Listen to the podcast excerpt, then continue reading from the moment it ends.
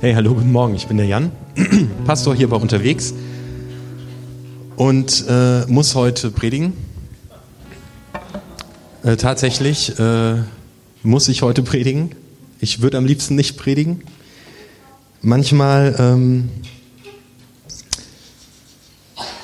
packt einen selbst ein, ein Bibelvers äh, so stark, dass man ins äh, Trudeln gerät. Von daher ähm, mich hat dieser, dieser Psalm sehr krass gepackt und ich weiß noch nicht genau, wo die Predigt jetzt hinführt, aber wir machen uns äh, zusammen auf den Weg. Ähm, cool, dass du da bist. Sehr cool, dass du da bist.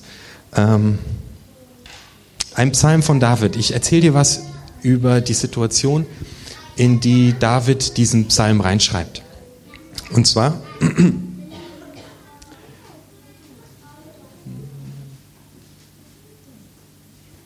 David ist ein König, äh, in Israel der bekannteste König, der berühmteste König, der größte König, den dieses Volk hatte. Das ist David. Äh, David ist einfach schwer bekannt. Ein, ein wunderbarer Mann. Bis heute prägt er ähm, wirklich dieses Bild eines Königs. Und David hat jede Menge Kinder. Eins davon heißt äh, Absalom. Ähm, Absalom hat einen Bruder, der heißt ähm, Amnon. Und dieser Amnon, jetzt wird's wirklich, ist es wirklich wie in so einer Soap, der verliebt sich in seine eigene Schwester, in Tamar. Und er kann nicht mehr anders, er wird richtig krank vor Liebe, dieser Amnon, und äh, er versucht irgendwie an seine Halbschwester ranzukommen. Ähm, und er denkt sich einen Trick aus, er stellt sich krank. Und ähm, dann kommt David, sein Vater, der König, zu ihm und sagt, mein Sohn, du bist krank, was kann ich für dich tun? Und er sagt, schick mir meine Schwester, dass sie mir was kocht. Und ähm, ja, es geschieht etwas Furchtbares. Ähm, er missbraucht seine Schwester äh, Tamar.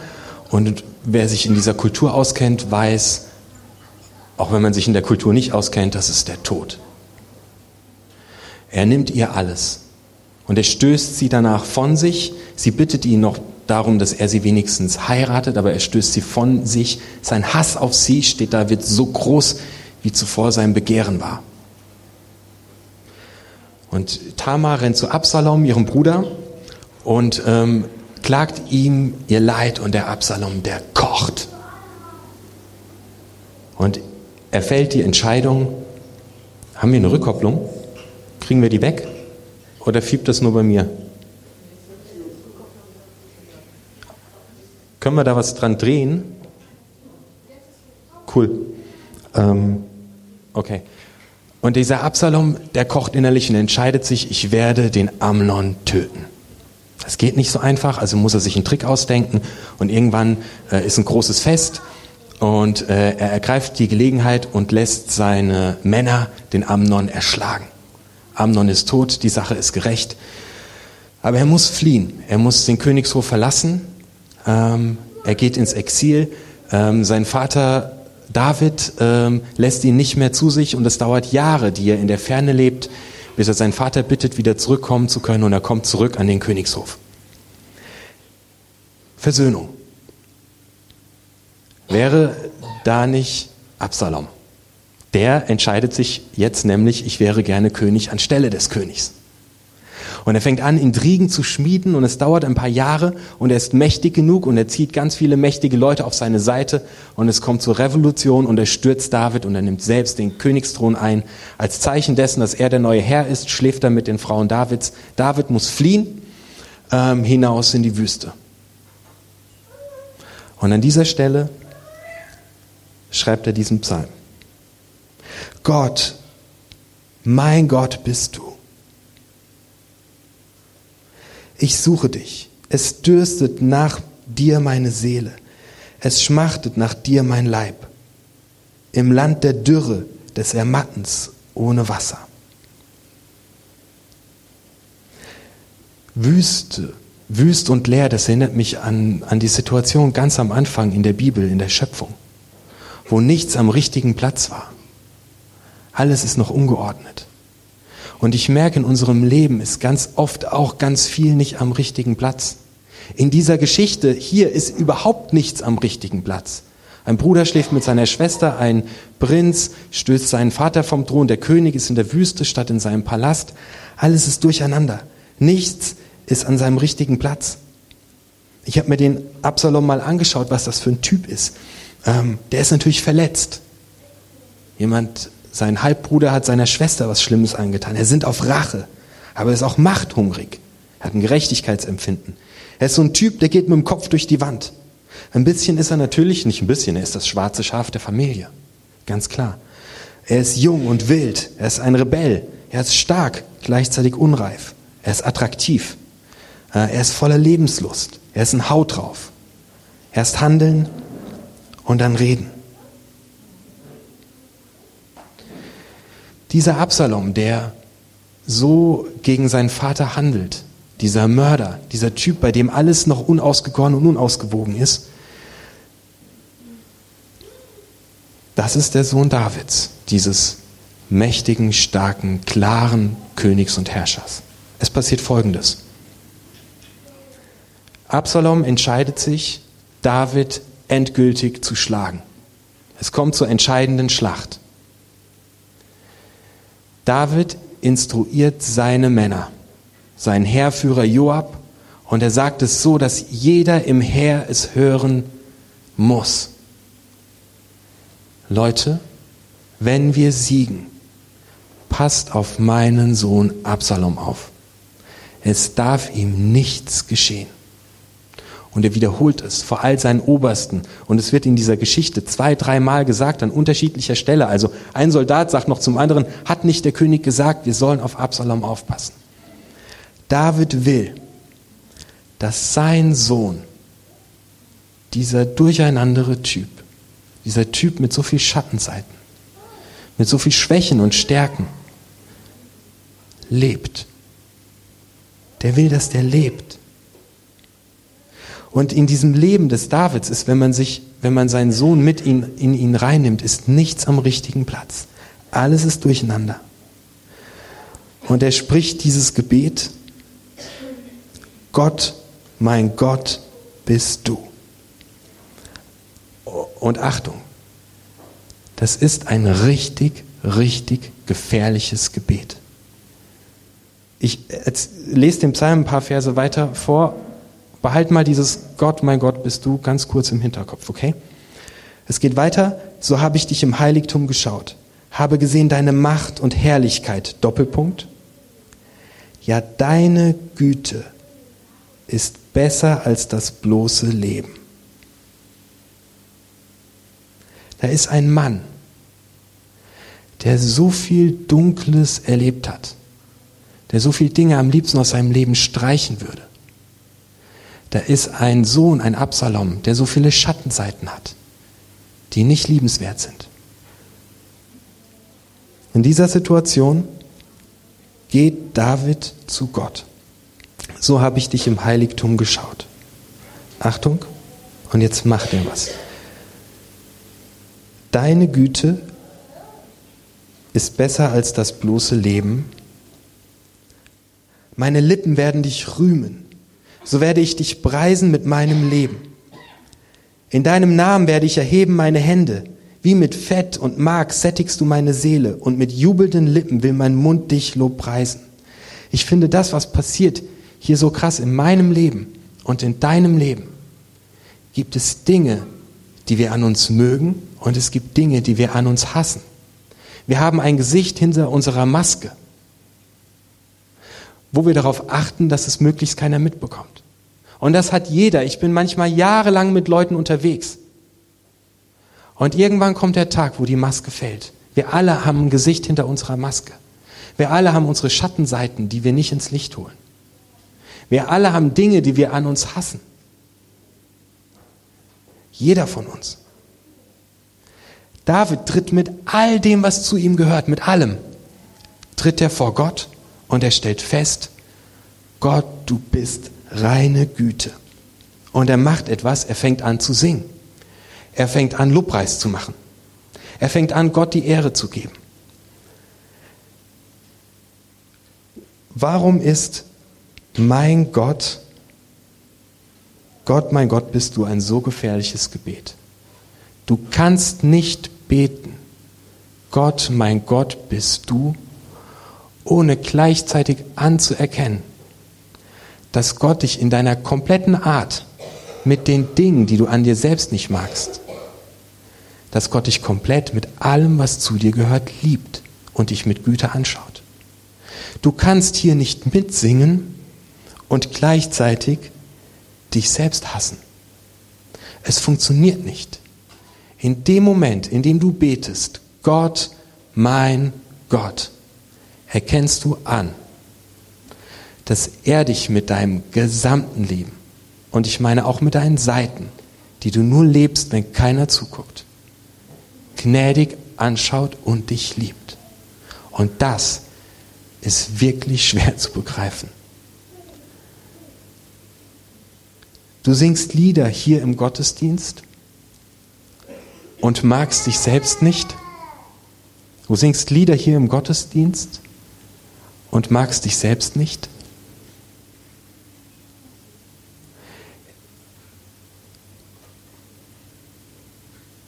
Dann hast du jetzt eine echte Challenge.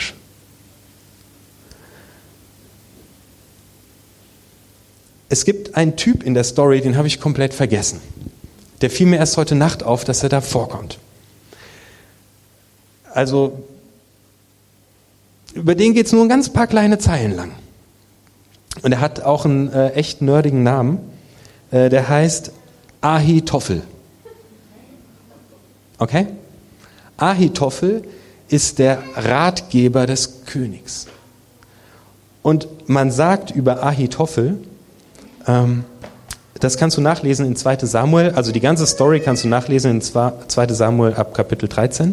Äh, das ist das erste Testament.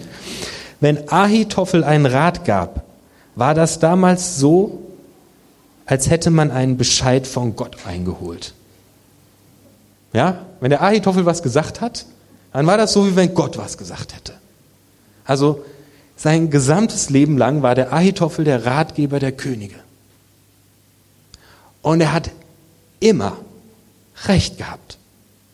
Kein einziges Mal hat dieser Typ einen Fehler gemacht. Der hat immer recht gehabt. Der hat alles richtig gemacht, sein gesamtes langes Leben lang. Absalom vertreibt David vom äh, Thron und Ahitophel wird nach seinem Rat befragt. Nochmal wird erwähnt, Ahitophel, größter Ratgeber ever, Gott spricht, Ahitophel kommt. So. Und der Absalom, äh, Ahitophel gibt Absalom einen Rat. Absalom verwirft diesen Rat. Zum ersten Mal in seinem Leben, zum allerersten Mal, hat dieser Ahitophel eine Niederlage. Bis dahin war sein Leben perfekt. Was macht er? Es sind nur zwei Verse, die da stehen, was er tut. Sekunde. Hier. Als Ahitophel sah, dass Absalom seinen Rat nicht befolgen wollte, sattelte er seinen Esel und kehrte in seine Heimatstadt zurück. Er bestellte seine Felder und richtete sein Haus und hängte sich auf. So starb er. Punkt. Also wir haben da diesen Absalom, der alles verkackt. Übrigens vergaß ich zu erwähnen, dass auch Absalom stirbt. Denn David gewinnt die Schlacht. Und seine Heerleute hören nicht auf ihn. Und er äh, schlagen Absalom. Da ist dieser Typ, der alles verkackt hat. Und er stirbt am Ende. Und er ist dieser Typ in dieser Geschichte, der immer alles richtig gemacht hat. Und er stirbt am Ende. Absalom heißt übrigens, mein Vater ist Frieden. David ist sein Vater. David macht etwas, wovon wir lernen können. David geht mit allem, mit allem, was zu ihm gehört, zu Gott, ins Heiligtum und erfährt Gnade. Und daraufhin muss er nur noch singen und Gott die Ehre geben. Das finde ich ähm, begeisternd. hör zu. Wenn du die Dinge, die du an dir nicht leiden kannst, die du an dir, ach, eine, eine Sache muss ich unbedingt erwähnen. Ich versuche jetzt, ich bin 39 Jahre alt und ich schätze mal, ich versuche seit circa 31 Jahren ein besserer Christ zu werden. Hat bis heute nicht geklappt.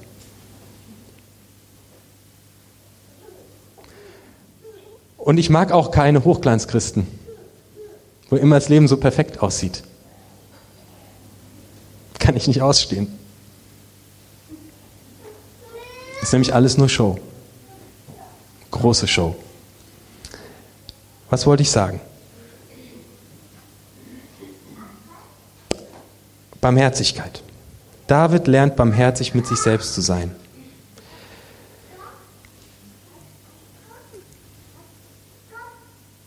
Das ist eine richtig, richtig große Kunst. Erst wer barmherzig mit sich selbst ist, kann barmherzig mit anderen sein. Und das zeichnet diesen David aus, die Barmherzigkeit. Wenn du unbarmherzig zu anderen bist, wenn du andere verurteilst, in eine Schublade steckst, dann, dann verurteile dich nicht selbst gleich dafür, sondern guck mal an, was du da tust. Und wahrscheinlich ist es ein Spiegel für die Dinge, mit denen du selbst bei dir unbarmherzig bist. Okay. Ähm, 39 Jahre bin ich alt, ich bin noch kein besserer Christ geworden, bis heute vielleicht irgendwann, aber ich glaube es nicht. Ähm, ich habe nochmal geguckt, ob das ähm, wirklich stimmt, dass es nur auf die Gnade ankommt. Und ich habe festgestellt, dürfte ich ein Glas Wasser haben, ähm, im Neuen Testament, 1. Korinther endet mit, die komplette 1. Korintherbrief endet mit folgendem Satz. Werdet größer in der Gnade. Dann habe ich geguckt, der zweite Korintherbrief endet mit folgendem Satz. Werdet größer in der Gnade. Und da steht viel vorne dran und der letzte Satz ist der wichtigste. Dann habe ich geguckt, Galater, letzter Satz. Will jemand raten? Ich muss trinken, ihr müsst es sagen. Werdet größer in der Gnade. Danach kommt Epheser, werdet größer in der Gnade. Danach kommt Philippa, werdet größer in der Gnade. Kolosser, werdet größer in der Gnade. 1. Thessalonicher, 2. Thessalonicher, 1. Timotheus, 2. Timotheus, Titus, Philemon, Hebräer, Jakobus.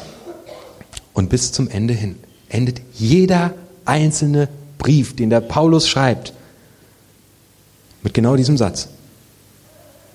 Werdet größer in der Gnade. Petrus schreibt,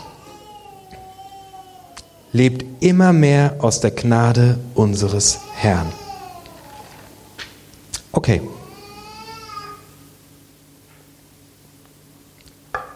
Du denkst, du bist das schwarze Schaf in der Familie. Lass uns einen Club aufmachen. Es gibt um dich herum äh, ganz viele andere schwarze Schafe. Und gescheckte Schafe sind die schönsten. Das gehört alles zu uns. Und das darf in Gottes Gnade alles sein. Ich springe mit euch in Vers 10. Ähm, relativ ans Ende. Ähm, Doch jene, die ins Verderben meine Seele wünschen, werden eingehen in die Tiefen der Erde. Sie werden hingegeben der Gewalt des Schwertes. Anteil der Schakale werden sie sein. Jene, die ins Verderben meine Seele wünschen, werden eingehen in die Tiefen der Erde. Jene, das bin höchstwahrscheinlich ich selbst. Jene, die ins Verderben meine Seele wünschen. Wenn ich meine eigene Seele ins Verderben wünsche, weil ich mich selbst verurteile. Und wir sind unsere eigenen schlimmsten Verurteiler. Werden eingehen in die Tiefen der Erde. Vielleicht sind jene die Dämonen deiner Vergangenheit. Vielleicht sind es die Dinge, wie du immer erzählt bekommen hast, wie du zu leben hast.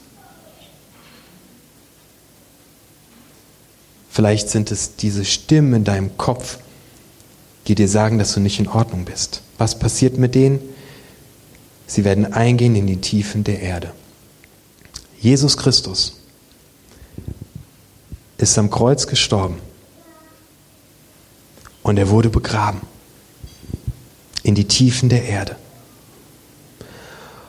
Und alles, was dich davon trennt zu leben, alles, was dich davon abhält, dich zu entfalten, deine Dämonen der Vergangenheit, die Stimmen, die dich selbst verurteilen, deine Unbarmherzigkeit dir selbst gegenüber, dein Gesicht hinter der Maske, all das ist mit Jesus Christus am Kreuz gestorben und begraben worden.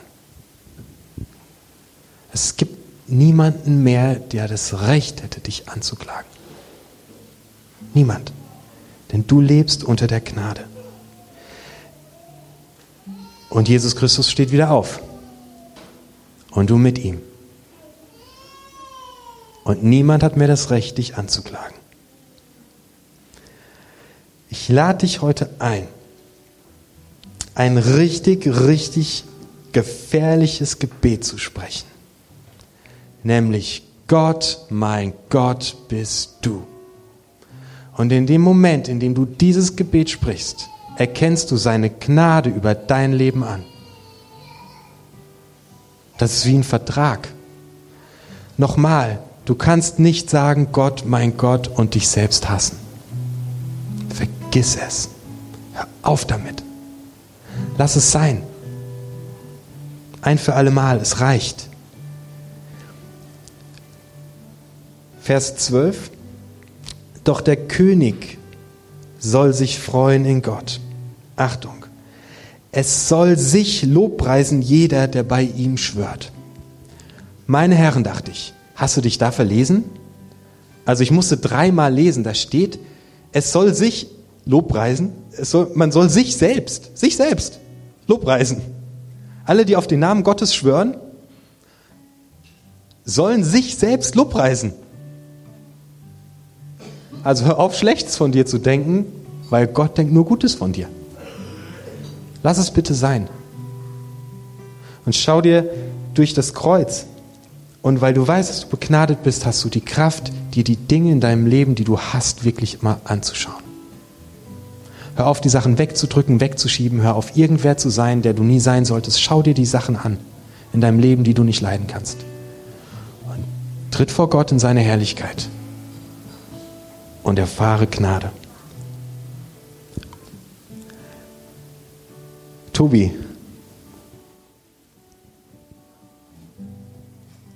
wie soll ich das sagen? Leute, ihr dürft mal aufstehen. Bitte steht mal auf, ey. Wir machen Musik und wir machen jetzt Lobpreis. Und das ist richtig gefährlich, weil wenn du jetzt mitsingst, erkennst du die Gnade Gottes über dein Leben an. Sobald du jetzt den Mund aufmachst und das nächste Lied mitsingst, sagst du, Gott ist groß und ich gebe ihm die Ehre. Und gleichzeitig sagst du, der hat mich begnadet.